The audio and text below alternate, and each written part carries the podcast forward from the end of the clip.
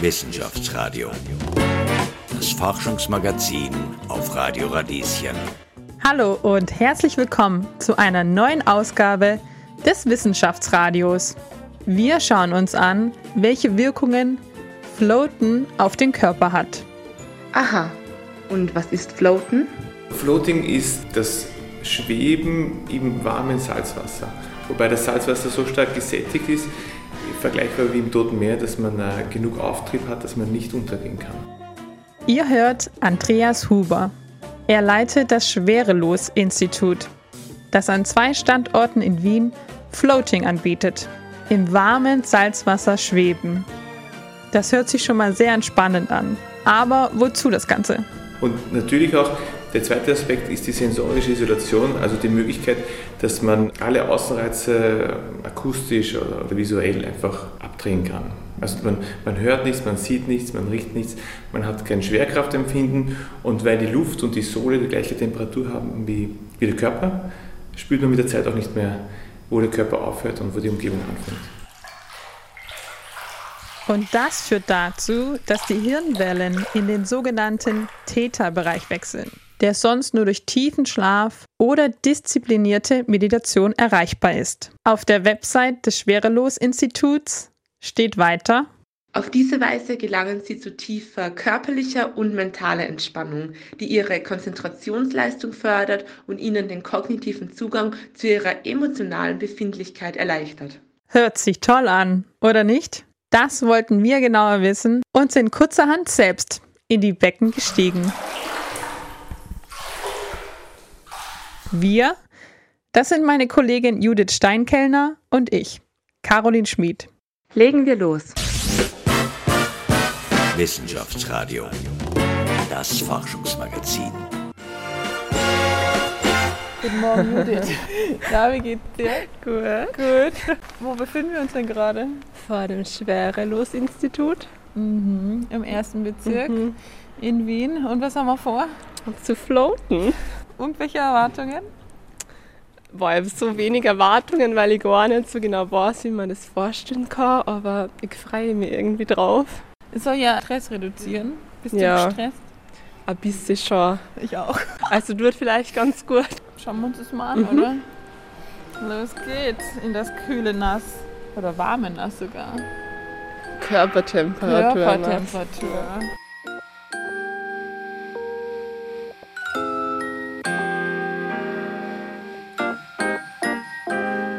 Andreas Huber empfängt uns, zeigt uns die Becken und erklärt uns alles.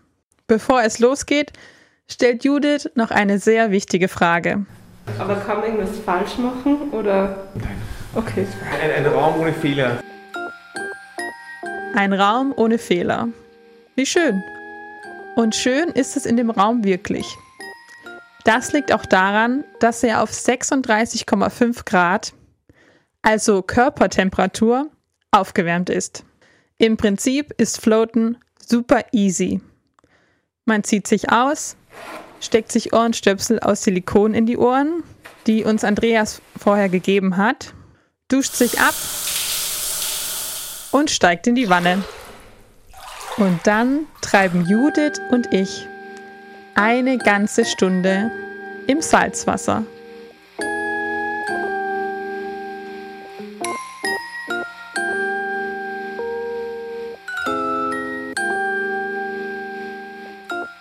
Ich habe gelesen, dass es auch hm, Tanks gibt, ja. wo man komplett, also es wie so eine Kapsel ist, wo man komplett in der Dunkelheit ist, die sich auch schließt. Ja. Das ist hier nicht, hier haben sie offene Becken. Warum genau. haben Sie sich für die offenen Becken entschieden? Ah, es hat zwei Gründe. Das erste ist, also wir hatten damals, als wir angefangen haben zu forschen auf der Medizinischen Universität Wien, hatten wir auch so einen Tank. Mhm. Also das, das muss man sich wie eine große Badewanne vorstellen, die überdacht ist und da ist eine Luke drin. So hatten wir das jetzt. Jetzt gibt es auch diese, wo einfach das Dach runtergeklappt wird. Und ähm, man ist dort nicht eingesperrt, aber man ist dann quasi isoliert. Es hat, es hat einen ähnlichen Isolationsgrad wie bei uns jetzt hier im Schwerelos. Der Unterschied ist nur, dass ähm, oft die Luftfeuchtigkeit in diesen Tanks sehr hoch ist. Das bedeutet, man merkt dann, dass vor allem äh, im Gesicht, das noch an der Luft ist, das Wasser, die Luftfeuchtigkeit kondensiert. Das ist zum Beispiel ein Punkt. Und das andere ist, dass immer wieder damals die Probanden, heute die Klientinnen, meinen, dass dieses Hineinsteigen in einen Tank und das Schließen, das ist ein bisschen auch eine, braucht eine Überwindung. Und das ist der eine Grund, warum wir uns dafür entschieden haben, den ganzen Raum eigentlich wie einen Tank zu konzipieren. Also man kommt rein, man, man, man sperrt zu, es ist privatisiert und da drin ist ein Umkleidebereich, eine, eine Dusche und die Wanne und das ist alles offen. Und hier jetzt im ersten Bezirk auch schon verglast, dass es noch, noch offener wirkt. Und das hat, hat den Vorteil, dass es auch, sagen wir, zugänglich ist, sage ich mal, für Personen, die vielleicht ein bisschen ängstlich sind. Der zweite Grund ist, dass als wir bemerkt haben bei den, bei den Forschungen, dass es so eine, eine, Nachfrage gibt, weil wir haben ja diese Forschung durchgeführt mit gewissen Hypothesen und haben dann bemerkt, dass die Probandinnen eigentlich nach, der, nach dem Projekt weiterfluten wollten. Mhm. Die, die, sind gekommen, können wir nicht trotzdem? Und gesagt, ja, es geht nicht, das ist ein Labor. und äh, dann haben wir realisiert, okay, eigentlich gibt es anscheinend in Wien einen Bedarf. Und da haben wir uns schlau gemacht, welche Technologie ist konform mit der Bäderhygieneverordnung mhm. in Österreich. Und da war das die einzige Möglichkeit, das so auch zu konzipieren, dass es schön offen ist. Da haben wir mit den Wiener Behörden noch zusammengearbeitet und die waren eigentlich recht froh, dass wir das dann so gelöst haben, weil es für sie dann auch eine, eine Art Modell bietet für, für andere Floating Center, die vielleicht in Österreich aufmachen könnten. Mhm. Also waren Sie das erste Floating Center in Wien? In der Form schon. Okay. Ja, es gab schon immer wieder Floating-Anbieter, sage ich mal, aber die waren nie wie bei uns, dass es als, als ein großer Raum konzipiert ist, um, oder die haben das nicht gewerblich äh, anbieten können, weil sie der Biohygieneverordnung nicht entsprechen. Aus meiner Erfahrung muss ich sagen, oft reicht es beim einmal Floating nicht. Beim einmal Floating ist man so ein bisschen aufgeregt und neugierig und dann legt man sich rein, ah, das Wasser trägt mich, es ist angenehm. Und äh, man ist so in der, in der Aufmerksam, was nicht alles passiert, dass man noch nicht ganz so tief reinkommt. Und für eine von uns ist das auf jeden Fall so gewesen. Nach dem Floaten treffen Judith und ich uns im Radiostudio wieder. Na gut. Judith. Ja. Wie fühlst du dich? Gut. Entspannt. Ich finde es so lustig, weil wir ganz unterschiedliche Erfahrungen gemacht haben. Mhm. Das aber super ist und es ist gut, dass wir es zu zweit gemacht haben. Ja. Wie war denn deine Erfahrung im Floaten? Am Anfang war ich schon ein bisschen skeptisch und es war so alles ungewohnt und man schwebte da richtig so, aber ich bin dann, glaube relativ schnell weggedöst und eingeschlafen. Und das war richtig entspannend dann so. Vor am Schluss bin ich wieder aufgewacht und bin das ein bisschen getrieben und dann war es richtig schnell vorbei. Mein Empfinden nach dem war, ist das Licht halt so vorgegangen in was mhm. was. Das war es jetzt schon. Es ist so lustig, weil mir kam es richtig lang vor. Ich habe eigentlich gedacht, das ist voll meins. Ich habe gedacht, loslassen ist gar nicht so schwierig für mich, aber ich fand es tatsächlich sehr schwierig, als ich dann da reingestiegen bin in, in dieses Becken. Also erstens habe ich irgendwie nicht so richtig geglaubt, dass mich das komplett trägt. Mhm und habe dann auch diesen, diesen Floating-Ring, diesen Styropor-Ring unter meinen Kopf gemacht und dann hat mein, ist mein Kopf natürlich ganz easy peasy ja. geschwebt, der Rest meines Körpers auch. Aber irgendwie habe ich die ganze Zeit dem nicht so richtig getraut. Und dann hat es mir im Nacken total wehgetan. Ja, ich finde am Anfang was richtig schwer, also schwer, aber dass man so eine Position findet oder ja. dass sich das irgendwie angenehm anfühlt, das so zu treiben. und einfach nichts zu machen. Vielleicht war das auch die, die Herausforderung. Und dann habe ich den irgendwann weggemacht und dann ging's. Und dann hat es noch ein bisschen wehgetan und irgendwann hat es dann gar nicht mehr wehgetan. Da dachte ich, aha, okay. Mhm. Entspannung gelöst. Also das war scheinbar meine tiefste Verspannung und deswegen hat das ein bisschen gedauert. Das hat der Herr Huber ja davor auch gesagt, dass es beim Nacken viele die Probleme haben. Das war bei mir auf jeden Fall so der Fall. Also ich glaube, die erste halbe Stunde war wirklich so, ich traue dem Ganzen nicht. Und ich träume schon, aber was mache ich jetzt hier? Und, und dann habe ich irgendwie gedacht, meine Füße sinken ja. auf dem Boden, was natürlich nicht der Fall war. Und wie viel Wasser war bei dir nicht bedeckt? Weil bei mir waren am Anfang die Augen nicht bedeckt, aber irgendwann waren sie komplett bedeckt. Die Augen mit Wasser? Ja. Das war bei mir nie. Echt? Shit. Hä, warum aber der Kopf treibt doch außen an der Oberfläche? Ja, und dann wusste ich auch nicht so richtig, was mache ich mit meinem Arm. Aber mit meinem Arm habe ich auch die meisten Probleme gehabt, weil ich habe es dann mal hochgeben und ja, dann auf auch. meinen Bauch gelegt und dann okay. so nebenbei treiben lassen. Ich weiß nicht, was jetzt am angenehmsten für mich anfühlt. Und dann habe ich mir gedacht, okay, wenn ich mich jetzt eine Stunde lang nicht bewege, schläft da nicht alles komplett ein? Und dann habe ich kurz immer so meine Hände bewegt. Also ich konnte nicht loslassen. Und ich habe wirklich viel nachgedacht drüber, was du da machst. Dass Andreas Huber nun ein Floating-Institut betreibt, war so gar nicht geplant. Alles fing an mit einem Forschungsprojekt an der Universität Wien.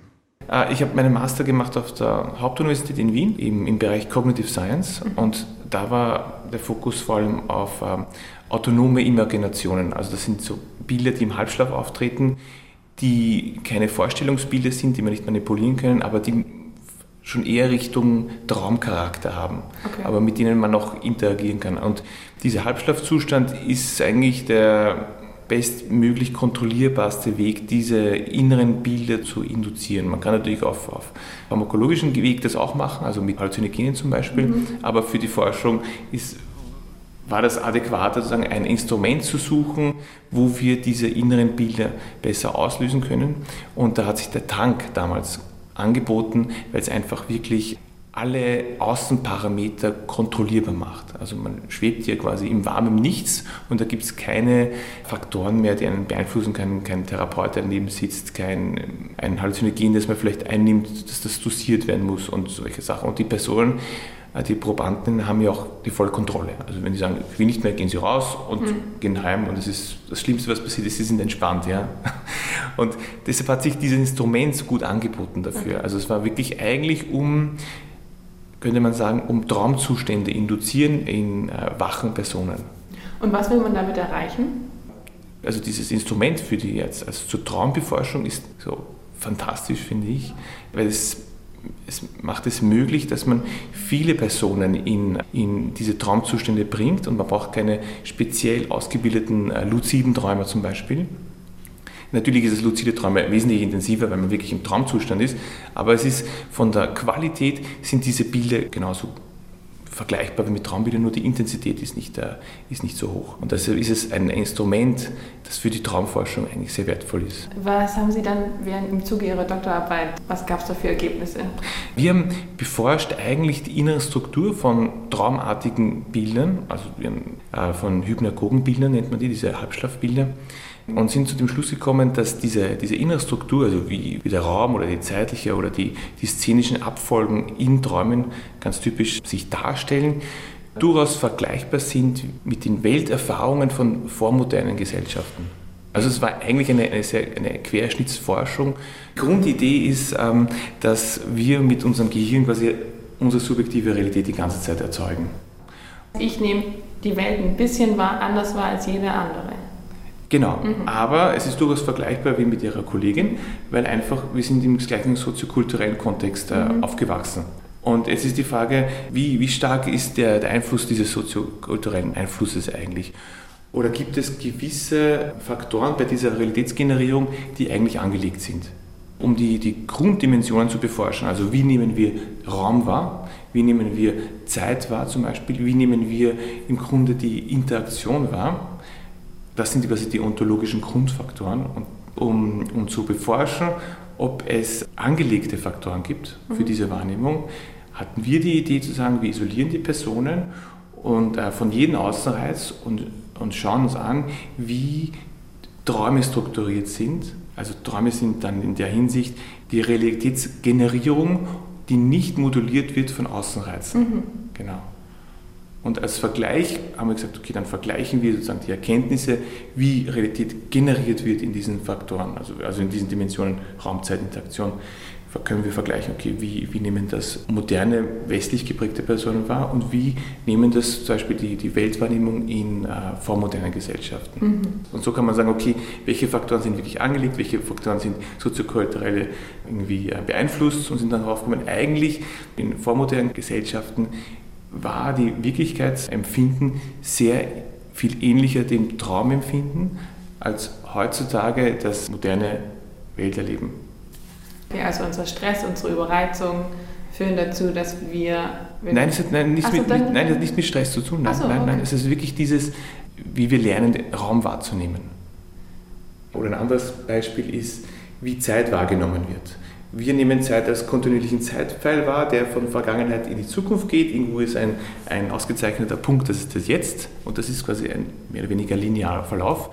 Und in vormodernen Kulturen ist es zyklisch eher. Da, da kommen die Dinge und manifestieren sich immer wieder neu unter einem neuen Mantel vielleicht oder einem neuen äh, Aussehen, aber es sind immer wieder dieselben Dinge, die sich manifestieren zum Beispiel. Also es ist etwas, etwas zyklisch. Also Vergangenheit und Zukunft sind nicht so stark voneinander getrennt, sondern manifestieren sich im Jetzt. Und um die Brücke zu schlagen, wie wir das gesehen haben, dass es vergleichbar ist mit traumähnlichen Zuständen, ist, Sie kennen sie ja eh, also wenn man träumt zum Beispiel, träumt man auf einmal Szenen, wo sich die Vergangenheit und die Zukunft mischen. Dann träumt man auf einmal, man, man läuft einem alten Lehrer über den Weg ja, und man plaudert und denkt sich, ja, den gibt es ja gar nicht mehr zum Beispiel. Ja. Und, und also da, da, fließt alles zusammen. Also es, von daher gibt es viele Parallelen, wie dieses Erleben eigentlich äh, durchaus vergleichbar ist. Und das haben wir heute so nicht mehr. Deshalb wirkt auch das Traumerleben so bizarr aus unserer heutigen Perspektive, weil es einfach nicht diesen, diesen Maßstäben mehr entspricht. Und die vorkulturellen ähm, geprägten Gesellschaften, die haben Träume viel besser sozusagen äh, integrieren können in ihr Welterleben, weil es gar nicht so unterschiedlich war weit ausgeholt. Im Grunde war der Floating Tank ein Instrument, um diese psychologischen äh, äh, und, und, anthropologischen Fragen zu beforschen. Und wir sind darauf gekommen, es tut den Leuten so gut. Wir forschen immer noch weiter. Also eine, eine, eine Voraussetzung, dass, dass wir das machen, dass wir hier ein, ein, ein Floating-Institut machen, war für mich immer die Voraussetzung, dass wir nicht nur einen normalen Betrieb führen können, sondern auch genug Platz und Budget übrig bleibt, damit wir forschen können. Ja, also ich sehe das auch immer als eine Forschungseinrichtung. Und das war mir persönlich immer ganz wichtig, Drittmittel akquirieren. Viel ja. Zeit geht sozusagen in diese Antragschreiberei auch rein, so 30 Prozent schätzt man, wenn nicht mehr. Und dann ist es auch nicht sicher, ob man den, den eigenen Arbeitsplatz und die eigene Idee für die nächsten drei, vier Jahre gesichert hat. Und hier gab es eben die Möglichkeit, sowas zu etablieren. Die Leute profitieren, wir können weiter forschen an den verschiedensten Themen und eine Win-Win-Situation.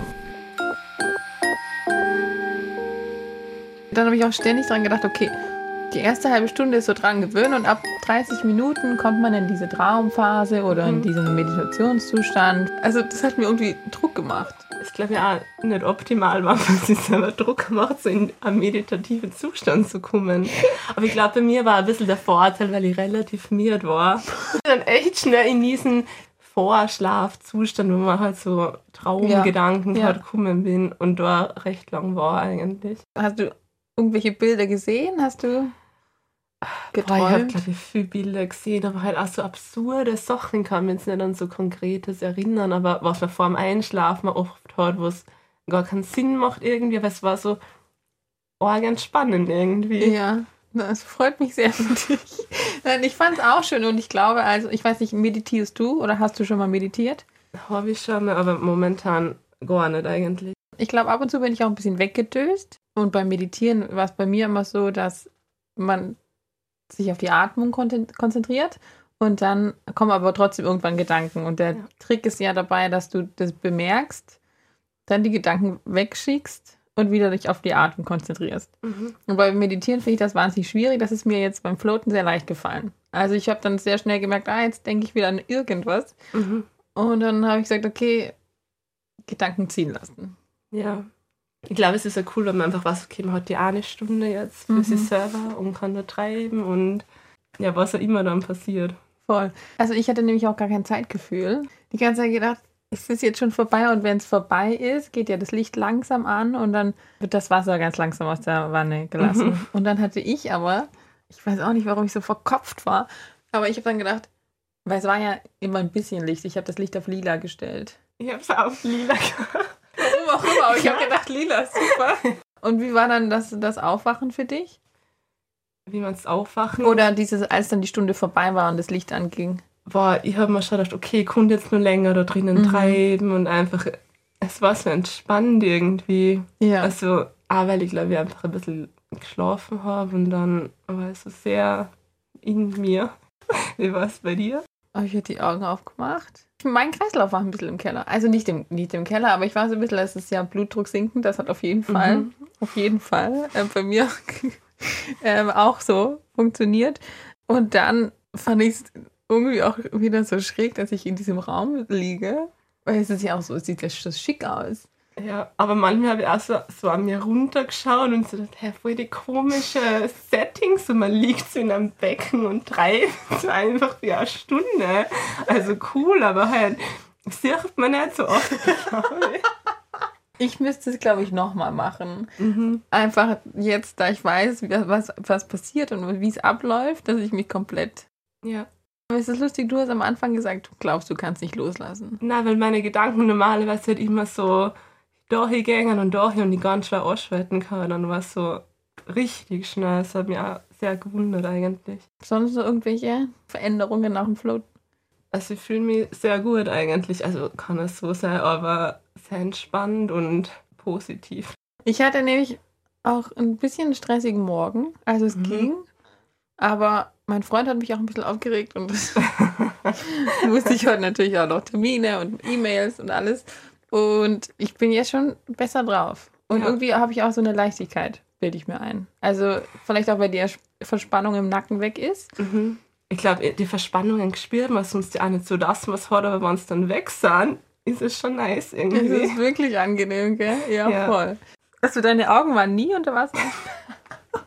Na, Wasser beim Gesicht, also an den Ohren über die Ohren ein bisschen, glaube ich. und am Kinn.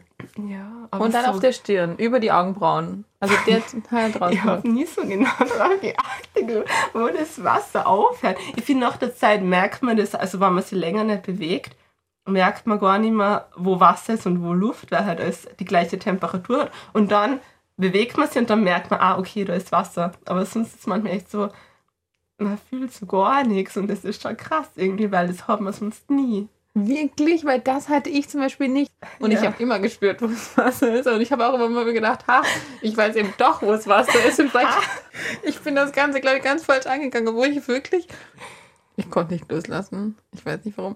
Ich meine, vielleicht habe ich mir auch eingebildet, dass das Wasser über meine Augen ist. Und eigentlich war es gar nicht. Vielleicht hast du doch nicht gewusst, was Wasser ist und wo nicht. Also, warte, ich glaube, so am Bauch habe ich schon immer gewusst, wo Wasser ist und wo nicht. Wirklich? Obwohl, es stimmt, manchmal nicht. Die Zeit ist halt auch so schnell rumgegangen da drinnen. Ich finde überhaupt nicht. Das ist echt witzig, dass es so verschieden ist. Ja, also ich müsste es, glaube ich, nochmal machen, Mhm. um den kompletten Effekt zu erlangen.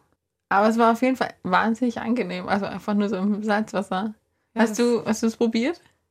Du meinst gekostet? Mhm. Nee. Warum? Hast du? Ja, weil die ja gemeint hat, es ist Bittersalz. Also es ist nicht Ah, ja, salzig, stimmt. salzig, sondern Bittersalz. Also ich habe so einen kleinen Tropfen genommen. Ist Und? wirklich bitter.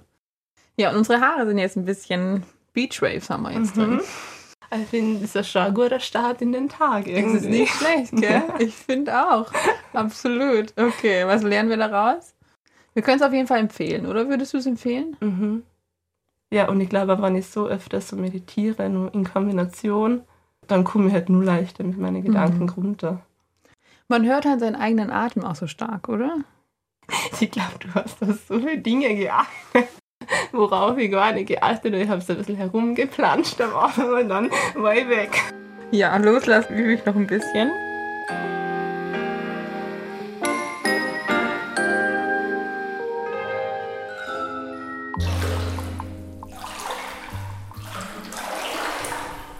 Es wird in Schweden, glaube ich, und in den USA recht Ja. viel auch daran geforscht. Und einer, ich glaube, Feinstein oder so heißt der, Ja. der geht diese Floating-Methode als Methode für Bekämpfung von Angstzuständen und Depressionen an. Ja, muss man ganz ehrlich sagen, äh, die, die wesentlich grundlegende Forschung dazu ist davor schon passiert in Schweden. Okay. Ja, die haben sehr viel in Angststörung äh, geforscht damals. Also die haben eine Riesenstudie gehabt, wo sie die Leute, ich glaube, zwei oder dreimal pro Woche über sechs Wochen floaten haben lassen, mit Follow-up zu schauen, okay, äh, welche Wirkung, welche Langzeitwirkung hat auch das, das Floating auf Angststörungen. Die haben äh, Personen rekrutiert mit allgemeiner Angststörung und sind draufgekommen, da gibt es auch nachhaltige Effekte, was natürlich extrem interessant ist, weil äh, ein Mittel, Mittel der Wahl bei Angststörungen ist ja Psychotherapie zum Beispiel. Ja?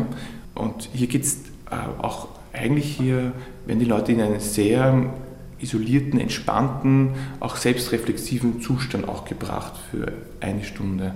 Ich glaube, es hat zwei Ebenen. Die psychologische Ebene eben, aber auch natürlich, dass die, Sie spüren sie selber nach dem Floating, dass der Körper ist so entspannt, dass sich Angst nicht wirklich manifestieren kann. Und wenn man diese Erfahrung regelmäßig hat zum Thema der, der, eigenen Erkrankung, kann man ein anderes Modell auch lernen. Das ist auch ein gewisser Lerneffekt, in diese Entspannung reinzukommen, mental und körperlich. Also das ist meine Hypothese. Man quasi sich merkt, wie der Körper sich entspannt anfühlt und probiert das immer wieder abzurufen. Genau, ja. Also es ist ähnlich wie äh, wenn man Meditation regelmäßig übt. Mhm. Also neurophysiologisch ist ja die Wirkung von Floating durchaus vergleichbar mit den Effekten von, von Meditation. Hast du eine Frage, Judith? Mich hat nur interessiert, ob das als Therapieform irgendwie anerkannt ist oder dass es auch irgendwie von der Kasse oder so oder von Therapeuten empfohlen wird. Ja, es ist also so in Österreich nicht, weil wir mehr oder weniger die einzigen sind. Alleiniger Einzelkämpfer ähm, zu etablieren ist sehr schwierig. In Schweden, aus meinem Wissen heraus, ist, ist es schon äh, etabliert, wird auch verschrieben. Wir haben aber immer wieder Therapeuten und Ärzte, die ihre Patienten herschicken. Und und wenn jemand interessiert ist, also bevor Sie Ihre Patienten herschicken, bitte kommen Sie selber flogen, damit mhm. Sie wissen, was Sie verschreiben. Was ist dein Fazit, Judith? Würde ich weiterempfehlen und das selber nur mehr machen. Ich glaube, man stellt es irgendwie krass vor, so oha, und dann ist eigentlich, es ist jetzt nicht so voll was Orges, Neues, Aufregendes, aber es ist trotzdem so dieser Schwebezustand irgendwie, was man noch nie so erfahren hat oder gespürt hat, oder ich zumindest. Mein Fazit ist, ich würde es auch empfehlen. Ich glaube, man sollte sich davor nicht zu viele Gedanken machen. Ja. Es ist auf jeden Fall wahnsinnig angenehm, in so einem warmen Becken zu schweben. Man schwebt ja wirklich. Und wie gesagt, Verspannungen.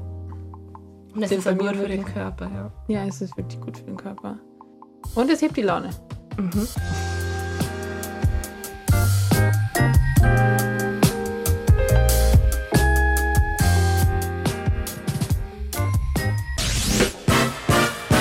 Wissenschaftsradio. Das Forschungsmagazin. Jeden Dienstag von 10 bis 11. Alle Infos unter radio-radieschen.at.